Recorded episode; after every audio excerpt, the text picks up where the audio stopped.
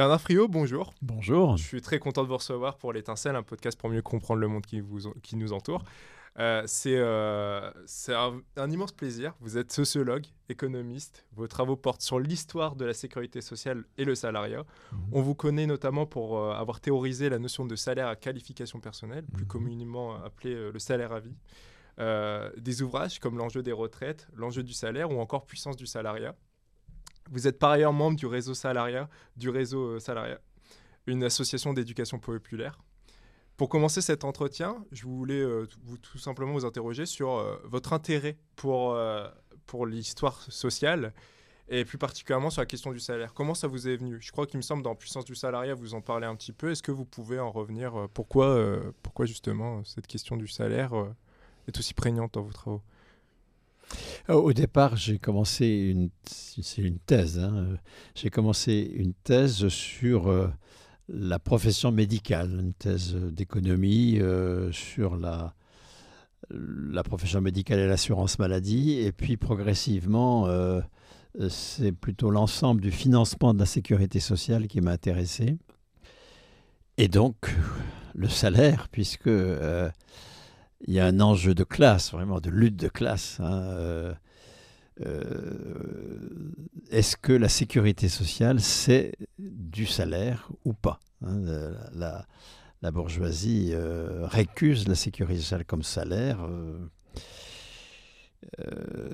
et la classe révolutionnaire construit la sécurité sociale comme salaire, plutôt construit la socialisation du salaire, dont on aura l'occasion de parler, j'espère notamment la, sociale, que dont parle notamment euh, Nicolas da Silva, vous avez préféré les, travaux.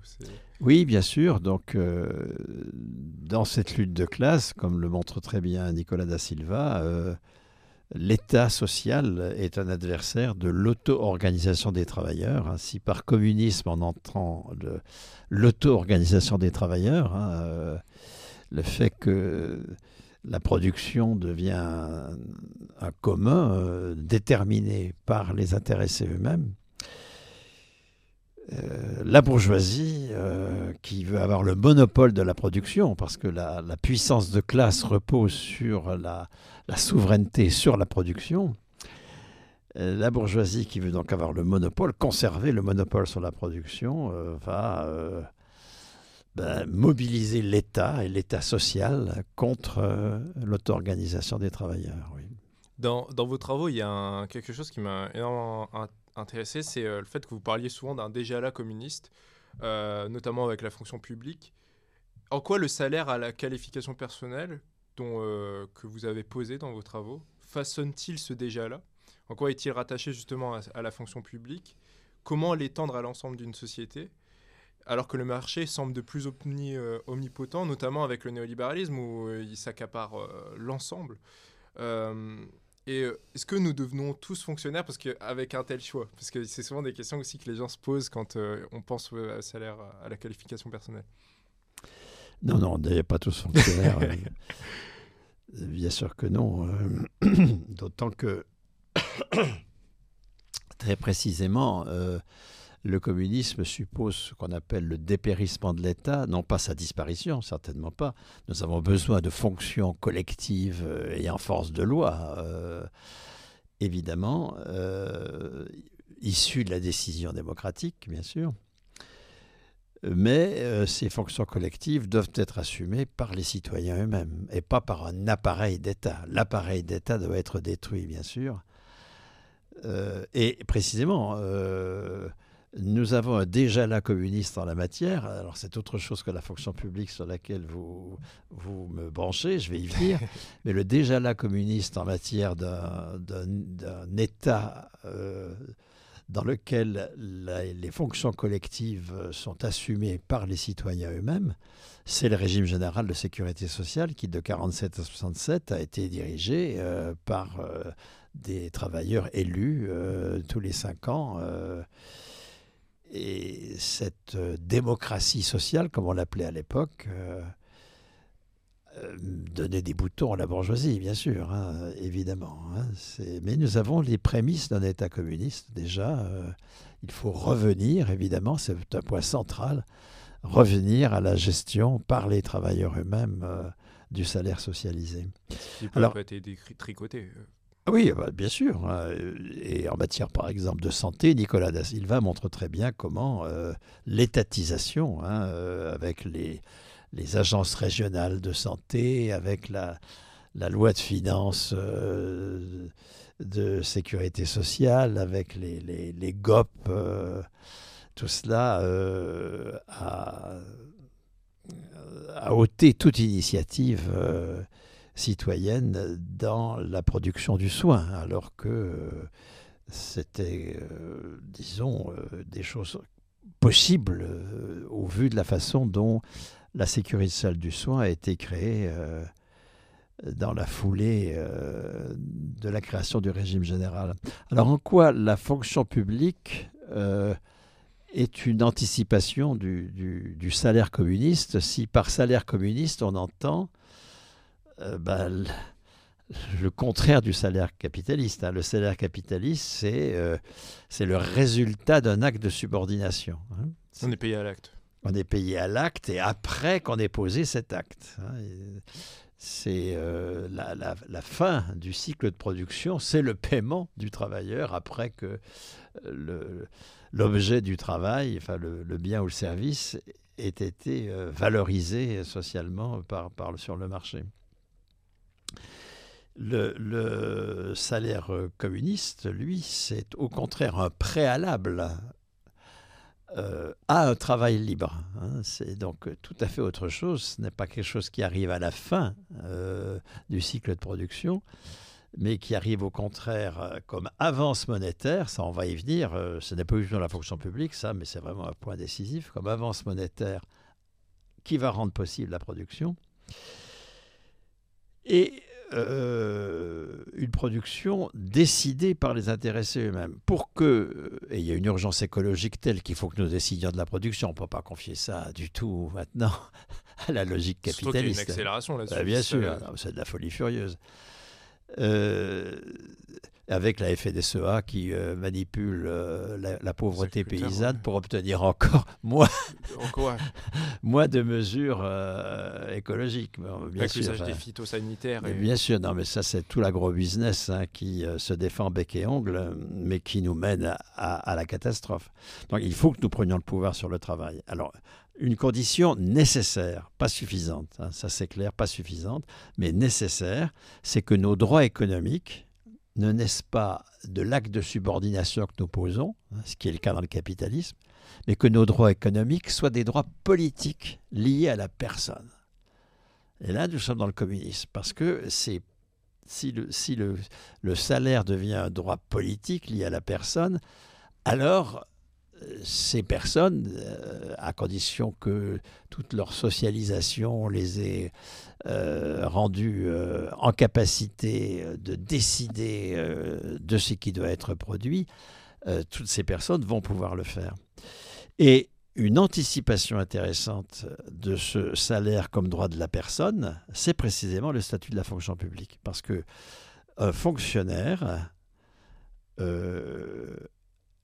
a une qualification personnelle. hein. Vous, dans la présentation que vous faisiez de mon travail, vous parliez du salaire à la qualification personnelle. Eh bien, c'est cela. Le fonctionnaire, il a un grade. Alors pourquoi grade? Parce que c'est né au départ dans l'armée. Donc c'est ensuite ça s'est étendu à l'ensemble des fonctionnaires. Mais ça veut dire que le support de son salaire, c'est-à-dire la qualification, hein, la qualification, c'est pas le diplôme, ça n'a rien à voir. Attention, hein. l'école, elle ne qualifie pas, l'école, elle certifie, hein, ça- elle atteste qu'on sait faire tel travail concret. La qualification, c'est pas du tout cela. Nous sommes dans l'ordre de la production. Surtout que l'école pose de, de problèmes aussi, euh, est très fortement rattachée au marché, justement. euh.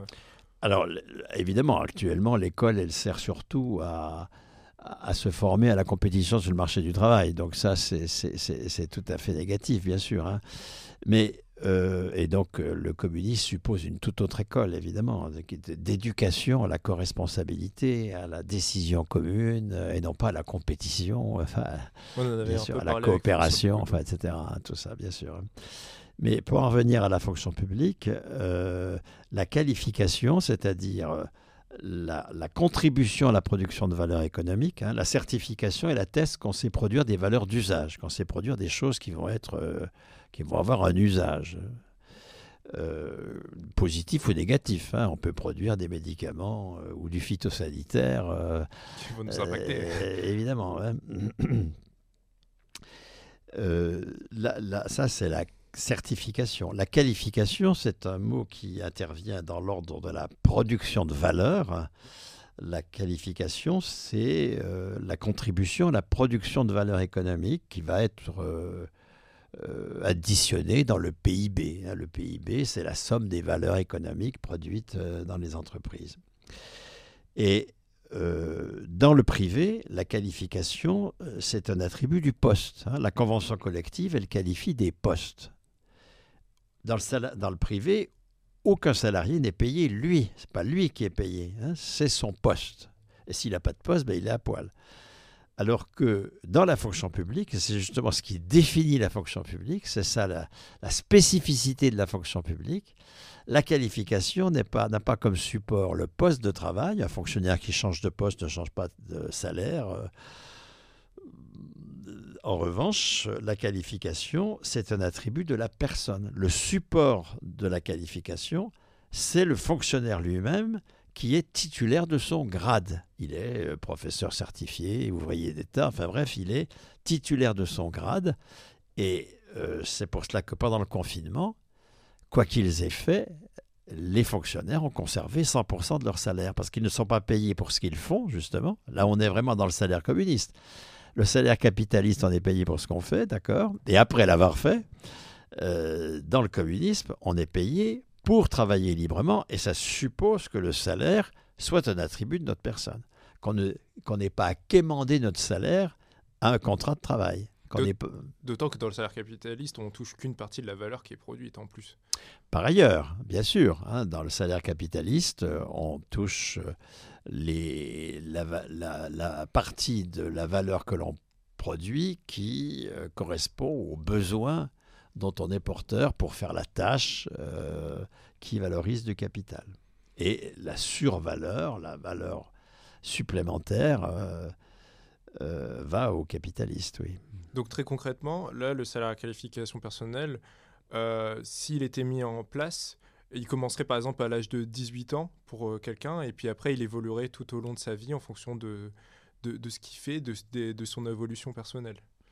Alors, 18 ans, pourquoi? Euh, Parce que c'est encore une fois, et c'est là que on va au-delà de la fonction publique, hein, euh, mais en s'appuyant sur ce conquis hein, du salaire à la qualification personnelle, qui ne concerne pas que les fonctionnaires, hein, qui concerne aussi tous les retraités qui ont une pension égale ou supérieure au SMIC, ils ont un salaire euh, qui a été calculé en fonction d'un salaire de référence. hein, euh, et euh, qui, sauf les régimes complémentaires patronaux, la GER-CARCO, qui a été mis en place par le patronat contre le régime général. Mais Donc dans vous le régime beaucoup général- dans les travaux en plus. oui, bien sûr. Dans le régime général, en revanche, comme dans la fonction publique, le salaire euh, de la pension, c'est la poursuite d'un salaire de référence. Et euh, si on additionne euh, les fonctionnaires, la bonne moitié des retraités qui ont une pension égale ou, supérieure au SMIC, plus quelques autres situations, on arrive à 17 millions de personnes. C'est-à-dire que le tiers, des, on est 50 millions et avoir plus de 18 ans sur le territoire national, le tiers des, des, majeurs résidant sur le territoire national a un salaire à la qualification personnelle, et c'est ça qu'il faut étendre. hein. Euh, le, le- euh, en, matière de, de- enfin, ce, que, disons, ce qu'il faut dépasser euh, de l'actuelle situation des fonctionnaires, ce sont des droits qui, euh, euh, un, soient absolument inaliénables jusqu'à la mort, donc de 18 ans à la mort, mais qui, deuxièmement, euh, rendent possible la souveraineté sur le travail. On ne peut pas dire que les fonctionnaires sont souverains sur leur travail. Euh, et, donc, euh, au droit de qualification obtenu automatiquement à 18 ans, hein, de même qu'on obtient automatiquement le droit de vote et le droit d'éligibilité à 18 ans, eh bien on va enrichir la citoyenneté d'une dimension économique, parce que la citoyenneté aujourd'hui exclut la production, exclut l'économie globalement. La bourgeoisie s'est gardé le monopole sur la production. Et donc, il s'agit d'enrichir la citoyenneté. C'est comme ça qu'elle se maintient, de toute façon. Ah ben bien sûr, hein, en, en, prenant en otage la société, puisque c'est elle qui décide de ce qui va être produit. Donc, tant qu'on n'aura pas priver la bourgeoisie de ce monopole sur la production, tant qu'elle ne lui aura pas piqué son pouvoir sur la production, rien ne se passera. Bah, il se passera des gouvernements de gauche qui, au bout de quelques années, baisseront la culotte. Euh, on connaît le truc depuis déjà un siècle. Hein. Donc, euh, la, la, la, le, second droit, euh, outre le salaire à la qualification personnelle, le premier niveau de qualification, c'est-à-dire le SMIC revendiqué. Hein, euh, les 1800 euros net de SMIC revendiqué aujourd'hui, est-ce qu'il faut augmenter le SMIC de 500 euros à peu près. Hein? Ce que proposait notamment la NUPES. Euh, de... Oui, bien sûr. Hein, c'est, au vu de la situation actuelle, euh, l'inflation, les prix qui... Mais bien sûr, on ne peut pas se contenter de passer à 1500 euros. C'est bien, bien tout à fait insuffisant. Il faut passer à 1800 euros. Donc à, chaque, à 18 ans, chacun automatiquement à le premier niveau de qualification, 1800 euros. Euh, pour un monter en qualification jusqu'à sa mort, euh, moi qui suis en retraite depuis, euh, depuis bientôt 15 ans, je suis indigné de ne pas pouvoir continuer à monter en qualification. je ne suis pas condamné à devenir vieux, racheté, etc., marginalisé. Je refuse absolument cette marginalisation. Alors, dans une limite euh, qu'il faut ramener à peu près de 1 à 3, hein, réseau salarié, on propose 1800 euros de salaire minimum, euh, automatiquement attribué à tout le monde, quel que soit son niveau scolaire, son éventuel handicap, etc. À 18 ans, tout le monde a les 1800 euros, ce qui suppose encore une fois une toute autre école, bien sûr. Et puis, on peut monter en qualification, mais dans un rapport de 1 à 3, jusqu'à 5000 euros maximum. Enfin, je pense que aucun salaire ne devrait être supérieur, aucune ressource ne devrait, personnelle ne devrait être supérieure à 5000 euros euh, mensuels par des épreuves de qualification, ça on pourra en parler, mais ce droit-là ne suffit pas parce que, encore une fois, le salaire à la qualification personnelle, c'est l'expression d'un droit sur la production. Il faut donc aussi un droit de propriété, c'est fondamental. Donc à 18 ans, chacun devient propriétaire d'usage de tout outil de travail qu'il aura entre les mains. Ça, c'est pour qu'au niveau microéconomique de l'entreprise ou du service public, les, travailleurs euh, décident euh, de l'usage euh, des locaux, des outils, enfin dont ils disposent. ça, c'est la décision dans l'entreprise. Alors, pas forcément eux seuls, ça peut être aussi avec des citoyens, etc., les représentants du territoire dans lequel l'entreprise est implantée, bien sûr, etc. Bon, les usagers. et puis, troisième droit, lui, au niveau macroéconomique, un droit de participer aux décisions euh, sur tout ce qui euh, fait vivre à l'échelle nationale la production. Donc il ne faut pas que des entreprises, il faut aussi une création monétaire, par exemple. donc, ce qu'on a perdu aussi. Ah, ce qu'on a perdu. Alors, ce que les travailleurs n'ont jamais eu. Hein. Mais euh, ce que, effectivement, nos États nationaux ont perdu avec Maastricht, avec la, décision d'une monnaie commune, la décision absurde euh, qui nous mène euh, à, à, des déboires économiques et politiques considérables, d'une monnaie commune, d'une monnaie unique, pardon, j'ai dit, je ne sais plus pourquoi j'ai dit commune, d'une monnaie unique. en plus, elle n'est même pas adaptée aux différents euh, non, bien sûr, économiques. non, mais bien sûr, elle, sert l'économie dominante, c'est-à-dire l'Allemagne, évidemment.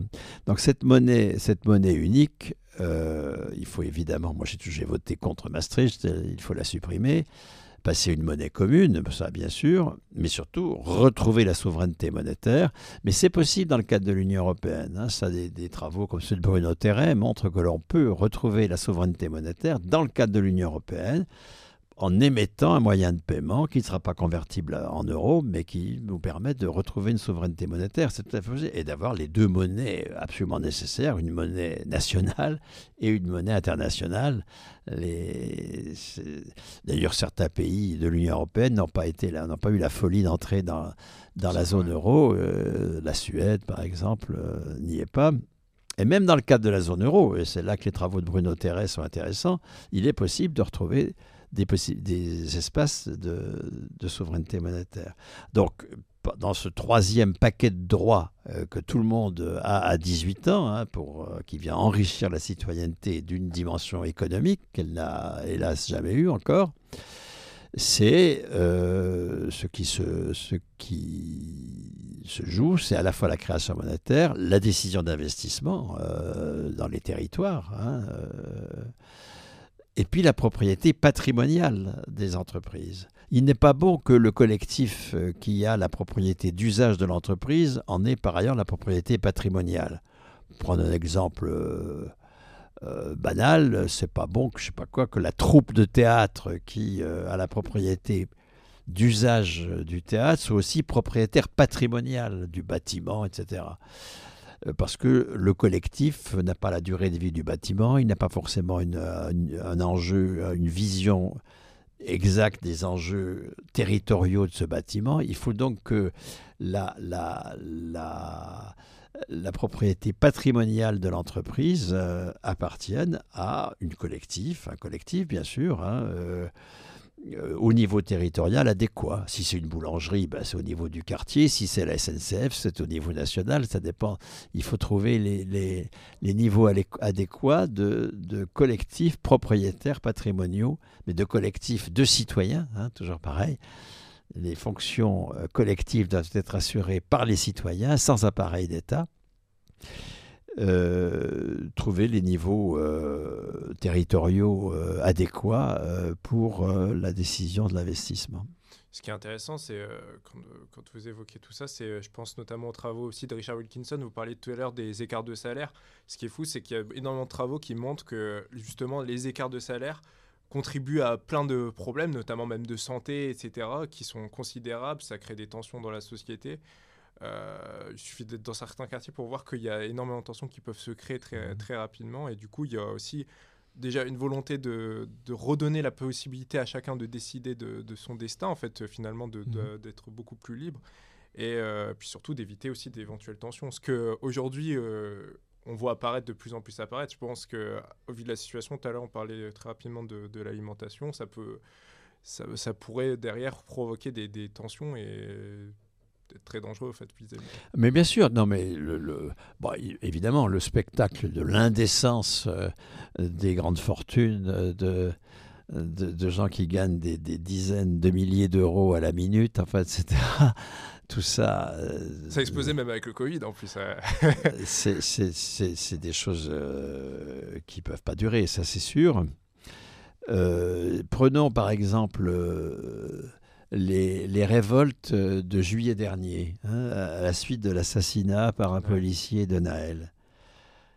Euh, moi, alors, bon, la droite a réagi. Euh, Comme d'habitude. Hein. Modalité extrême droite, hein, puisque la droite, elle, Macron, enfin, la Renaissance euh, républicain et Rassemblement national, c'est un trio maintenant qui s'entend.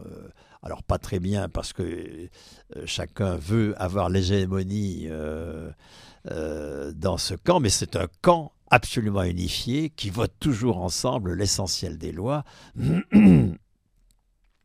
Alors eux, ils ont réagi euh, comme on pouvait s'y attendre, hein, c'est-à-dire euh, par de la répression et puis par des propositions d'expulser les familles de ces gamins parce que la police, partout, etc., etc., etc. Bien.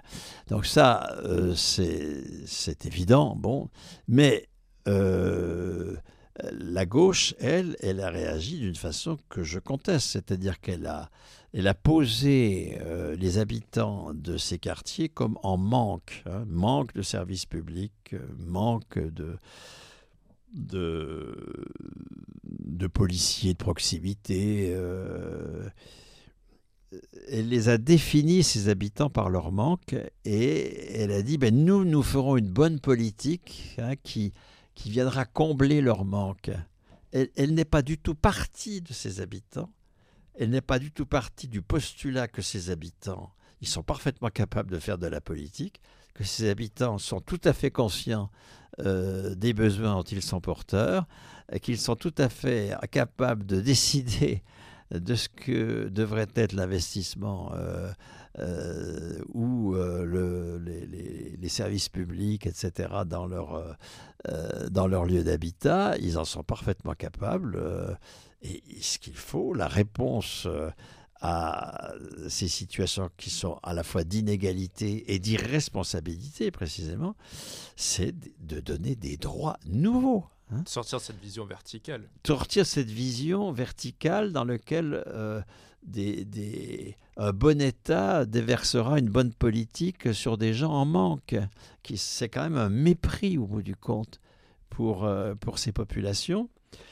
Euh, évidemment que dans ces quartiers où il y a eu les révoltes, à 18 ans, chacun, euh, et donc y compris donc ces, ces, jeunes révoltés évidemment, et à commencer par eux d'ailleurs, chacun de devenir titulaire des 1800 euros euh, du, de la qualification personnelle de base, disons, euh, le premier niveau, du droit de propriété d'usage euh, des outils de travail qu'ils auront entre les mains, et du droit et de la décision, de, la codécision, disons, sur la création monétaire, et puis ce qu'il faut investir dans le quartier, en fait, etc., etc., et la propriété patrimoniale des entreprises du quartier. Tout cela, c'est ça la réponse communiste. Et, ce qui est intéressant, c'est qu'il y a déjà là tout ça. Nous avons déjà le tiers des plus de 18 ans quand un salaire à la qualification personnelle. Et nous avons déjà inventé, et c'est un terrain peut-être sur lequel notre entretien pourrait venir, avec la sécurité sociale du soin, nous avons déjà inventé une, euh, une maîtrise populaire de l'investissement. Ça me fait penser un peu au, travail de Jacques Rancière avec le maître ignorant, justement, de partir de, de l'égalité des intelligences. C'est, Absolument. Et, le, la marginalité dans laquelle est tenue Rancière est tout à fait significative de. Ouais, on en parle très de, bah, bien sûr, alors que c'est, c'est fondamental ce qu'il écrit. Il y a quelque chose qui me vient en discutant avec vous aussi et qui, euh, qui m'est venu aussi par rapport aux différents travaux que vous avez faits, c'est le fait qu'aujourd'hui, il y a beaucoup de Français qui aspirent à quitter le salariat. On voit qu'il y a plus de la moitié qui souhaitent se lancer à leur compte, faire autre chose et donc euh, souvent être payés à l'acte finalement. Donc, au travers notamment du statut auto-entrepreneur. Moi-même, à côté, j'ai un, un, statut d'auto-entrepreneur. Ce qui montre que le, marché est assez problématique car il engendre justement ce stress, il nous fait perdre du temps, il engendre aussi la peur pour sa survie au sens, physiologique même.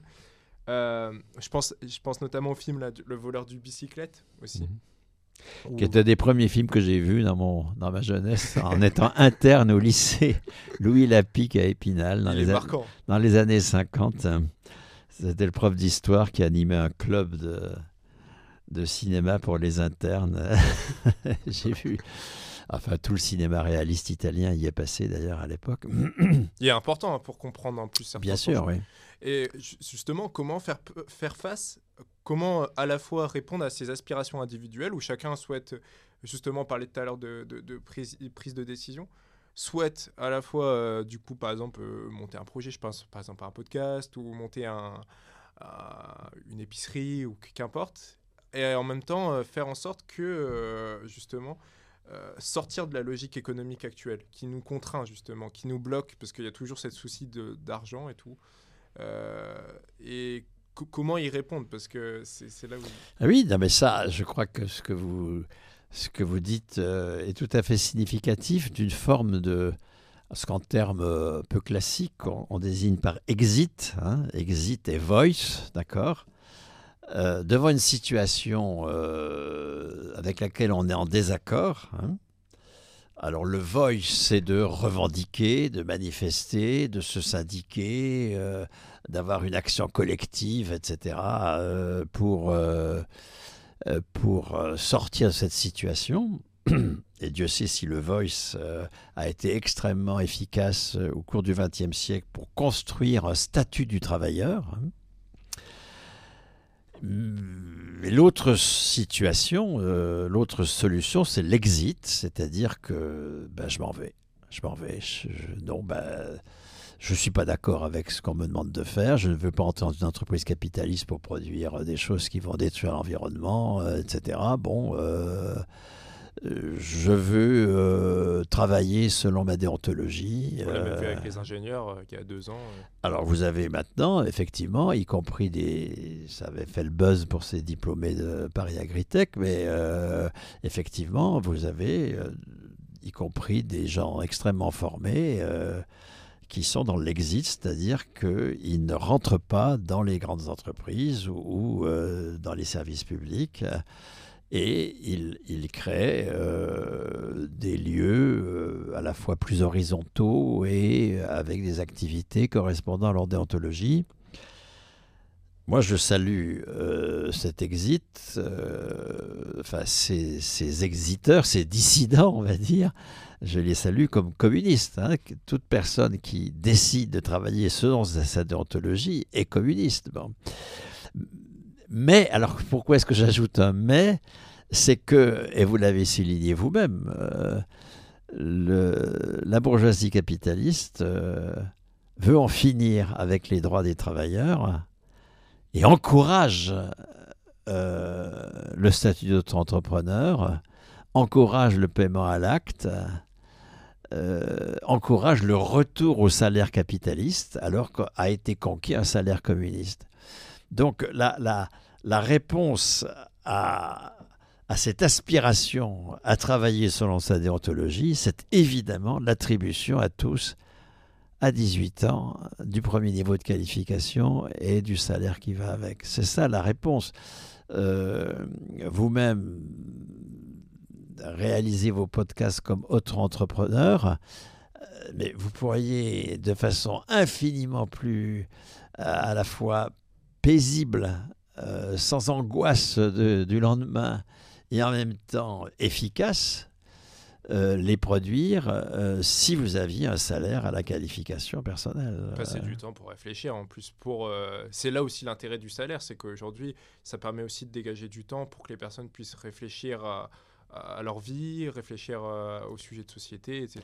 Mais bien sûr, c'est-à-dire que euh, il est bon, nous, sommes embarqués euh, dans une impasse anthropologique.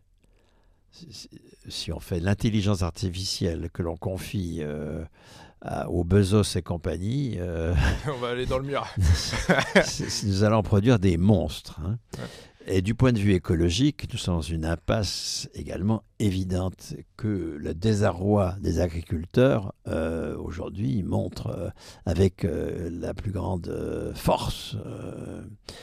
Il, est donc, mais vraiment fondamental que nous devenions responsables de la production, mais Enfin, mais, c'est pas mais. Et cette responsabilité, elle va impliquer mais un énorme travail de réflexion sur qu'est-ce qu'on fait de l'outil. Après tout, le capitalisme nous laisse des outils euh, qui, d'un point de vue technologique, euh, peuvent être intéressants. D'autres devront être détruits, bien sûr, mais euh, d'autres devront être assumés autrement euh, pour d'autres productions que, je ne sais pas quoi, tous les outils de l'aéronautique toulousaine, on peut les utiliser pour autre chose que d'envoyer indéfiniment des avions dans le ciel etc., pour prendre des tas d'exemples. Euh, d'autres devront être totalement abandonnés. Il est clair que l'essentiel des outils de l'agrobusiness aujourd'hui euh, est tellement destructeur du vivant, repose sur une telle euh, absurdité de, rapport au vivant, enfin sur un rapport tellement absurde aux autres vivants, ça détruit le sol, ça détruit, les insectes, enfin ça, détruit la vie. Hein. C'est vraiment une production euh, destructrice de la vie, c'est quand même invraisemblable. Euh, qu'il va falloir mais alors réfléchir et avoir le temps. Hein. Et puis, pour que la décision soit collective, il va falloir avoir le temps de la délibération. Hein. Donc, il faut évidemment euh, énormément de, de temps. Il va falloir euh, faire des travaux scientifiques, va falloir lire, il va falloir faire toute une réflexion sur la façon de, une façon efficace hein, de produire de l'alimentation, mais à partir de, de la précarité du vivant. Hein et pas en prétendant euh, faire des productions sûres, hein, totalement déconnectées de la, de la vie et de ses aléas hein, par des, euh, des, des, produits chimiques, enfin, etc., enfin, toutes choses, des, des, des, procédés génomiques, enfin, etc., toutes choses euh, qui nous mènent au désastre. Euh, Sauf que quand on est en ville, on vit un peu comme dans des îlots et on est un peu déconnecté de de la production. Alors il y a ça aussi, hein, euh, que de fait nous consommons euh, des biens et des services dont nous ne savons rien des conditions de production. Et ça, c'est désastreux aussi. Ça. Il faut absolument que nous nous confrontrions, alors pas pour tout, hein, mais euh, pour une partie notable de nos, de nos besoins, que nous nous confrontrions et que nous participions en partie. Il faut, il faut maintenir une division du travail, mais pas excessive, invraisemblable, à l'échelle internationale pour tout. Il faut, à l'échelle internationale, une division du travail, mettant en matière euh, certains hauts niveaux de la, de, la, de la, science, par exemple. Mais il y a des tas de productions qui ne décident pas une division internationale du travail comme aujourd'hui. Euh. donc, euh, il faut que nous participions personnellement à des productions qui aujourd'hui, euh, que nous achetons, hein, euh, et que nous sachions du coup comment c'est produit, que nous ayons à nouveau un rapport sensible euh, au, reste de, de, la nature et du vivant. Aux autres, nous sommes très dépendants de tous les vivants non humains.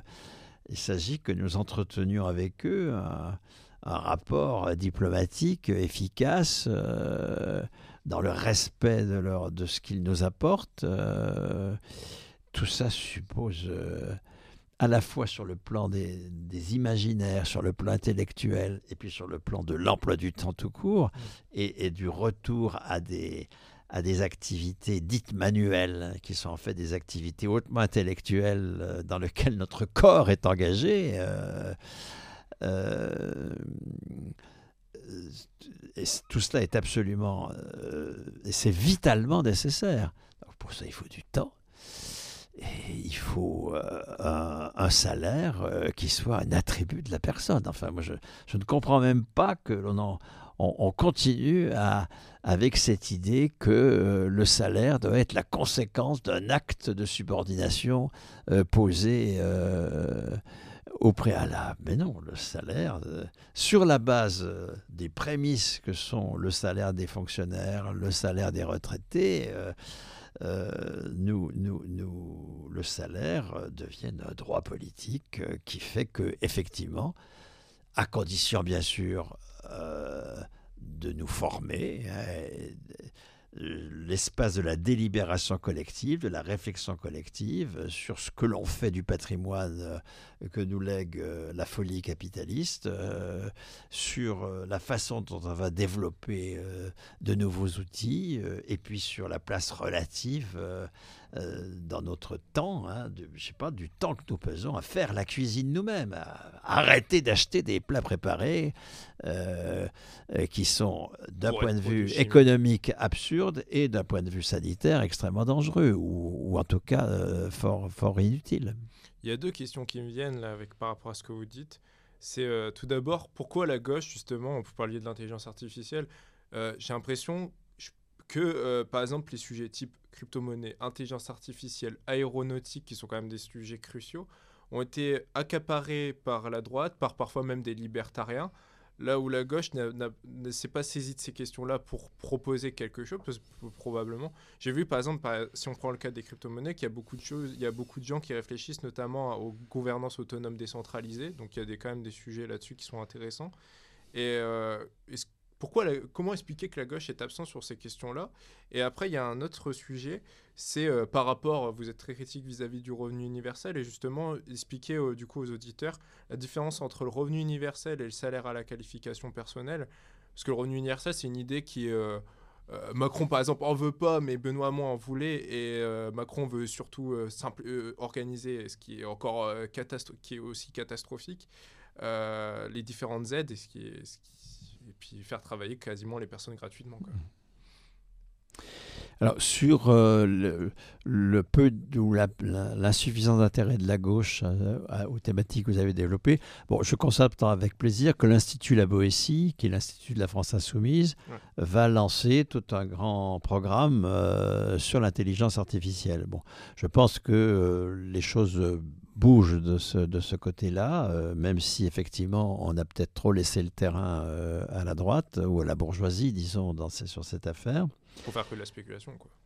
Euh, alors maintenant, sur la différence entre le revenu universel et le salaire à la qualification personnelle, alors elle est totale. Hein. Enfin si, il y a un point de proximité, c'est l'inconditionnalité. Hein. C'est un droit de la personne à qui on ne demande pas euh, ni, son, ni son genre, euh, ni son origine sociale, ni euh, la couleur de sa peau, ni son niveau de diplôme, rien. Hmm, c'est un droit de la personne. c'est l'invention de la citoyenneté. C'est une invention magnifique hein, de la citoyenneté, cette abstraction qui fait que, quel que soit précisément notre genre, notre origine sociale, le lieu où on habite, etc., euh, notre niveau de diplôme, euh, nous sommes postulés en capacité, en responsabilité de la chose publique. Alors il faut introduire dans la chose publique ce que la bourgeoisie a toujours voulu euh, en abstraire, c'est-à-dire la production, le travail. Mais il s'agit bien effectivement d'une du, du, salaire comme comme euh, droit inconditionnel de la personne majeure. Hein. Toute personne majeure a droit au salaire. Majeur, pas à sa naissance, hein, parce que c'est l'expression de la responsabilité sur la production. On ne va pas confier aux enfants la responsabilité de la production. Il faut pas, faut pas. C'est la majorité, ça sert à ça justement. La majorité, ça sert à, affirmer que euh, à un certain stade de notre développement, nous devenons euh, en, capacité de, euh, de décider du bien commun. Alors, 18 ans, parce que c'est aujourd'hui 18 ans. Si c'est 16 ans, c'est 16 ans. Moi, j'ai pas de, j'ai aucune compétence dans ce domaine, donc je me garderai bien d'assister davantage. Mais c'est un droit de citoyenneté alors inconditionnel, comme l'est le revenu universel, euh, mais qui précisément euh, est proposé comme étant un attribut de la personne dès sa naissance, euh, d'une part, souvent, en général, disons, et qui, en général également, est fondé sur les besoins dont la personne est porteuse. Nous sommes porteurs de besoins qu'il faut satisfaire euh, par des ressources. Alors que le salaire universel, c'est nous sommes porteurs de, de capacités, nous sommes porteurs de, de responsabilités qu'il faut reconnaître par des ressources qui vont nous mettre en capacité d'exercer ces responsabilités. Justement, on en revient avec la question du manque, ce que vous évoquiez tout à l'heure. Voilà, nous ne sommes pas des êtres de manque, nous ne sommes pas des êtres de besoin, nous sommes des créateurs, d'accord? Et il faut, comme tel, euh, reconnaître cette dimension essentielle de notre existence par une qualification personnelle. Mais surtout, la grande différence, euh, enfin, pas la différence, enfin, l'antinomie totale entre le revenu universel et le salaire à la qualification personnelle, c'est que euh, vous évoquiez Hamon et vous sembliez l'opposer à, Macron, mais non, parce que Macron contribue lui aussi, enfin, poursuit la politique qui désigne l'existence de, de, besoins universels, comme on dit, hein, des besoins universels, euh, qui doivent être satisfaits par, une, euh, par des prestations fiscales financées par l'impôt. Euh, c'est la distinction entre le, minimum vieillesse, d'accord, financé par la CSG, d'accord, et puis euh, une vieillesse correspondant à une contribution, hein, la distinction entre contributif et non contributif, distinction absolument désastreuse, qui s'est euh, inventée euh, au cours des années 90. avec Michel Rocard. Avec, à partir de Rocard, bien sûr, oui. oui. Nous serions porteurs de de besoins universels qui doivent être satisfaits euh, par de la solidarité, par un impôt de solidarité, la CSG. C'est comme ça que, Rocard euh, crée la CSG. Hein, euh. et puis, au-delà de cela, au-delà du panier de soins, par exemple, hein, qui serait automatiquement assumé des soins de base, d'accord, hein, assumé euh, par la CSG, au-delà d'un minimum euh, vieillesse assuré par la CSG, d'un minimum de chômage assumé par la CSG. En ce sens-là, Macron, en, remplaçant la cotisation salariée par de la CSG pour le chômage, est tout à fait dans cette perspective-là. Hein. En plus, il donne un pouvoir fou à l'État qui peut décider de ce qui se passe en ce moment. De... Bien sûr, nous sommes toujours dans cette logique de l'étatisation capitaliste hein, de, nos, de nos ressources. Et, donc, euh, ces ressources de solidarité financées par l'impôt, c'est-à-dire au bout du compte par les travailleurs eux-mêmes, quand on sait que l'essentiel de l'impôt, c'est la, la CSG, et que la CSG, euh, c'est à proportion les plus pauvres qui en payent le plus, euh, c'est la TVA, pardon, qu'est-ce que je raconte Ouais, la, TVA, ouais. C'est la TVA. Euh, mais la CSG n'est pas très loin derrière. Mais la CSG, oui, bien sûr. La TVA qui, qui, repose sur toutes nos consommations, et donc ceux qui ne consomment pas parce qu'ils ont tout, parce qu'ils ont les moyens de d'épargner, ben, échappent à cet impôt alors que les populations euh, aux ressources les plus faibles n'y échappent pas. Donc, euh, euh, financer par l'impôt un dispositif, c'est le faire supporter par les plus démunis de la population. Il faut être clair sur ce point. Et d'autre part, c'est son caractère inconditionnel est absolument nécessaire pour une bourgeoisie qui veut en finir avec le conquis du salaire à la qualification, que ce soit du poste ou de la personne, et nous faire revenir au paiement à l'acte. Vous évoquiez tous ces jeunes dissidents, euh, ben, ils vivent du RSA.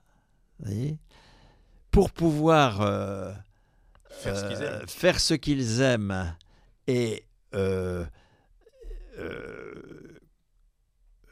assumer des ressources par le paiement à l'acte euh, de, leur succès sur YouTube ou je sais pas quoi, euh, encore faut-il qu'ils aient un filet de sécurité pour réaffirmer que les seules ressources légitimes sont celles que nous avons à partir d'un acte de production.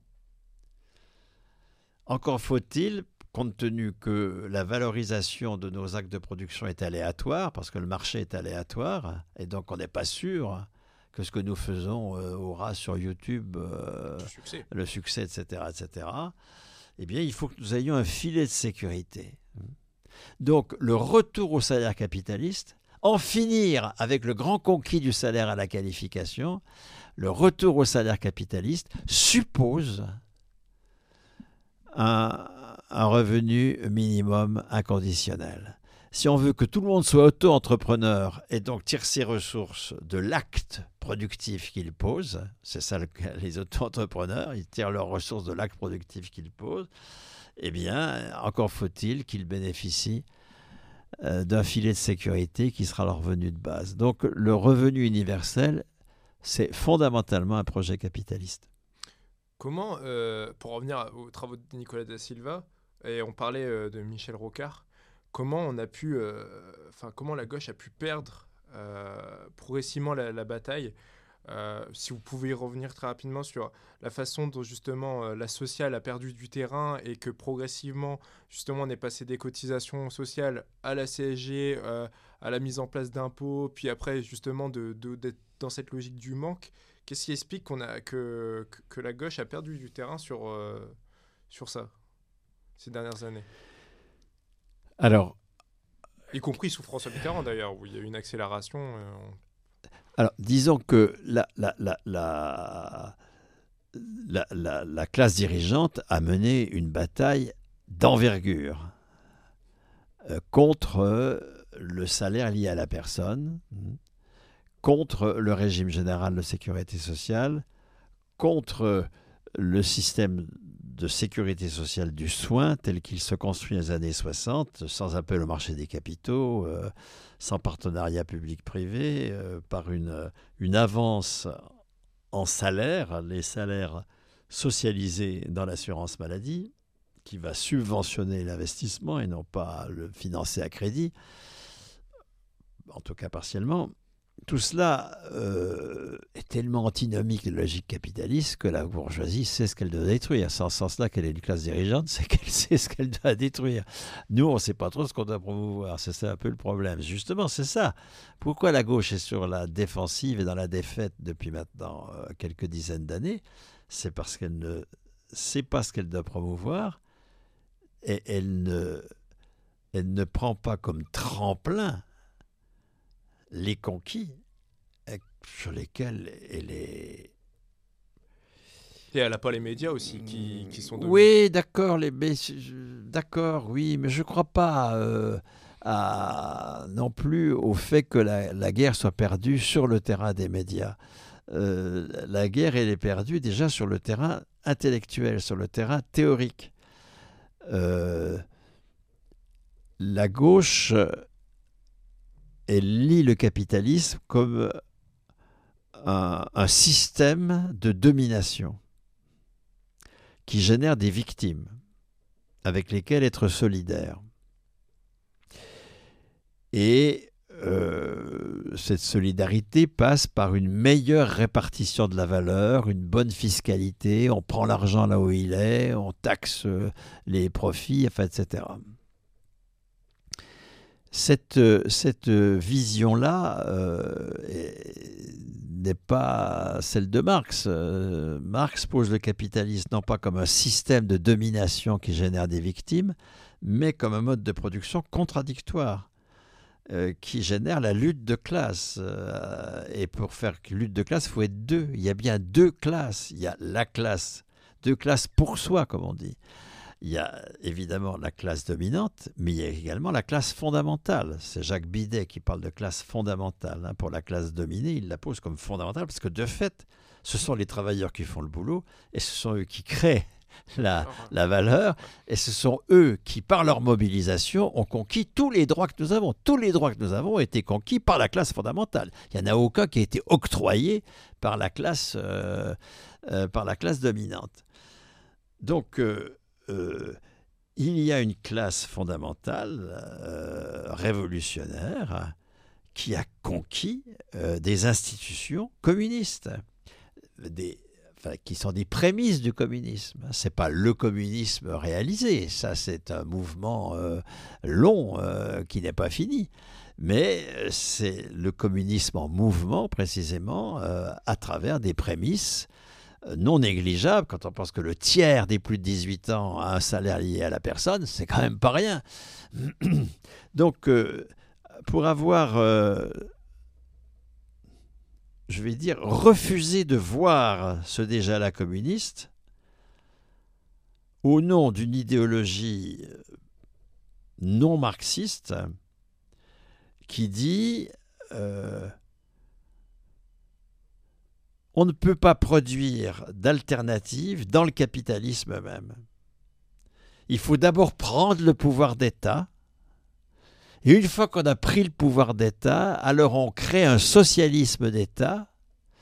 Et puis ce socialisme d'État va générer du communisme. Le communisme, c'est pour après-demain, après la prise du pouvoir puis le socialisme d'État, puis le communisme. C'est un peu la logique aussi de Jean-Luc Mélenchon. Hein, C'est la logique de toute la gauche, pas propre à Jean-Luc Mélenchon. Euh, c'est la logique de toute la gauche qui s'est lancée dans l'élection présidentielle, en fait, etc., qui, qui fait de, Moi, j'appartiens à un parti, le Parti communiste, qui considère que l'année 2024, toutes les énergies doivent être euh, porté sur la préparation et la victoire aux élections européennes. Ce qui n'aura aucun impact sur euh, les citoyens d'ailleurs. Ce qui n'aura pas beaucoup d'impact sur les citoyens, ce qui permettra d'aller en ordre dispersé aux élections et d'affronter euh, une droite beaucoup plus rassemblée, elle. et puis ce qui fait une dérive électoraliste de tous les partis de gauche. Hein. Ils ont une dérive électoraliste tout à fait dramatique.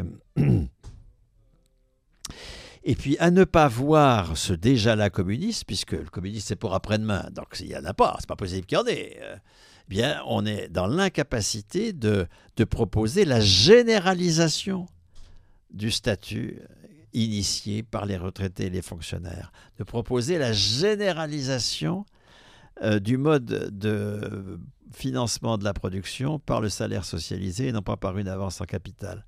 Puisqu'on ne voit pas que c'est du communisme, on refuse de le voir puisque c'est pour après-demain.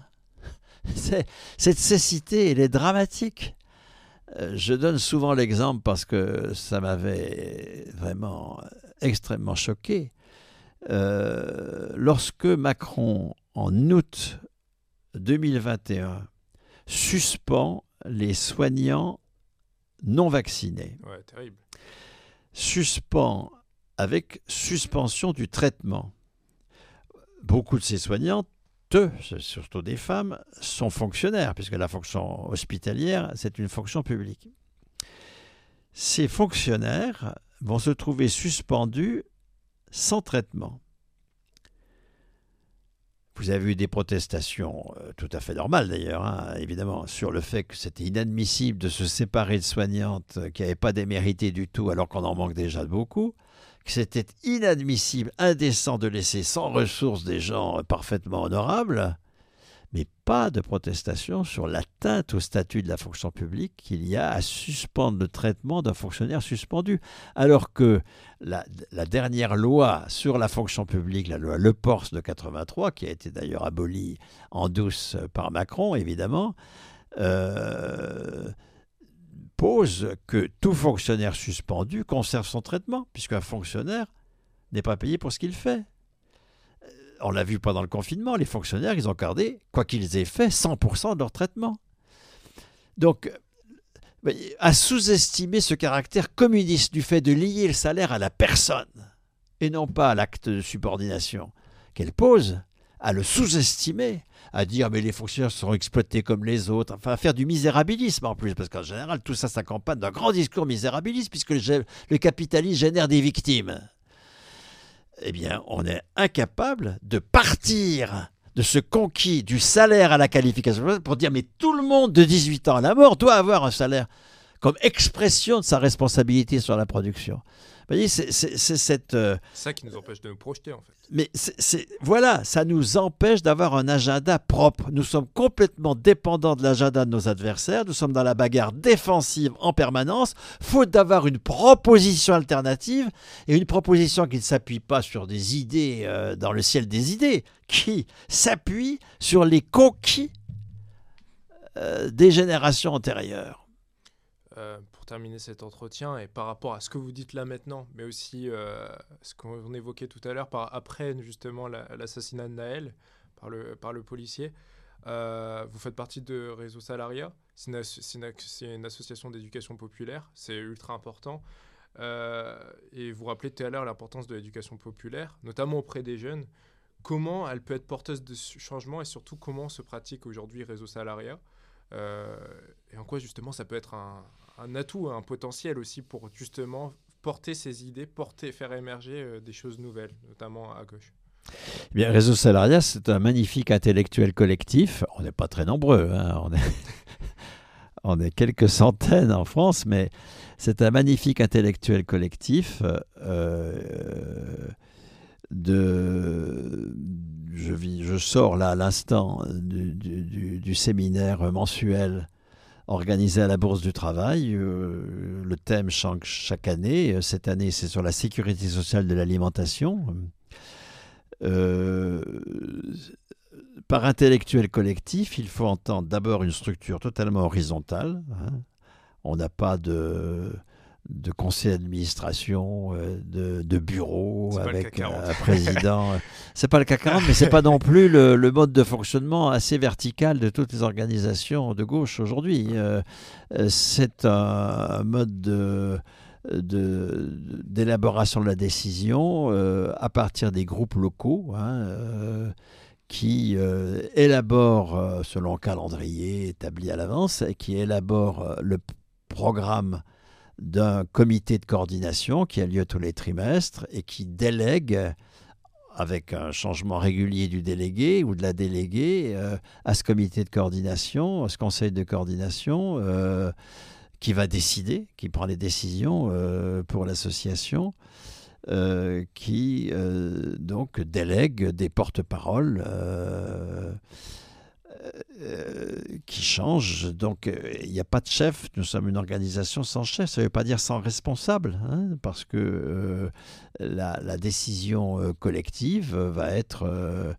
va être, disons, prise en commun. hein, et puis, il y a une, une comade, une commission administrative qui n'a aucun rôle hiérarchique, hein, mais qui veille simplement à ce que euh, les informations circulent, que la, la, décision soit connue de tous, etc. Et puis, euh, et puis qui assure la trésorerie euh, du, du réseau.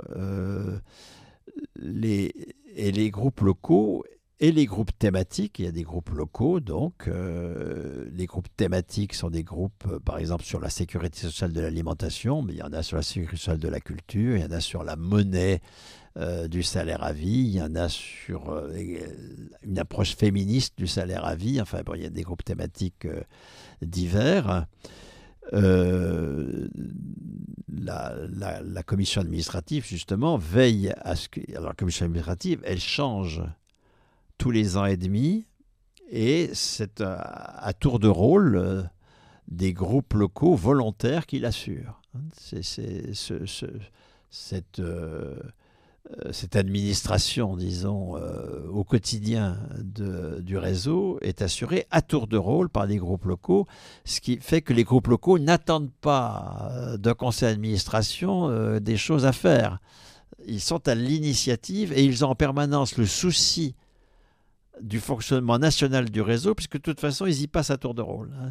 Ce qui suppose aussi que les outils, les outils de comptabilité, soient extrêmement euh, faciles à transférer d'un groupe à l'autre, qu'il n'y ait pas non plus de, de progrès. Souvent dans les associations, vous avez des bénévoles qui deviennent indispensables, incontournables, puis qui prennent le pouvoir, et puis qui évoquent, qui, qui, qui autour d'eux euh, font le ménage pour qu'il n'y ait personne qui prenne leur place. Euh, mais c'est pas forcément d'ailleurs dans une volonté de pouvoir, c'est aussi bah, par bonne volonté, enfin, etc. Mais enfin, qui éteignent finalement euh, les possibles autour d'eux. Là, non, c'est euh, alors c'est c'est pas c'est pas évident. Hein Ouais, c'est pas facile. c'est pas du tout évident de construire une telle fonctionnement démocratique euh, parce qu'on a été tellement habitué à, à déléguer le pouvoir, hein, à élire des délégués de classe dès, dès l'école, à, à ne pas assumer. hein, Toujours dans la logique dans- verticale. quoi. toujours dans cette logique-là de la délégation et de la verticalité. Euh, donc il y a cet aspect-là extrêmement intéressant, je trouve, de, de réseau salariat. Et puis il y a la richesse de ce que ces groupes thématiques et ces groupes locaux initient. euh, en ne s'autorisant que d'eux-mêmes, c'est euh, sans attendre d'un conseil scientifique euh, d'experts qui disent ce qu'il faut faire.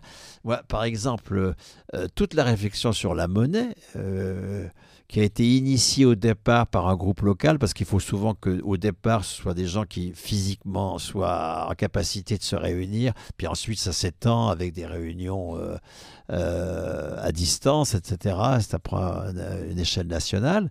Donc c'est un groupe du Nord qui a au départ initié euh, cette réflexion, maintenant c'est une réflexion nationale.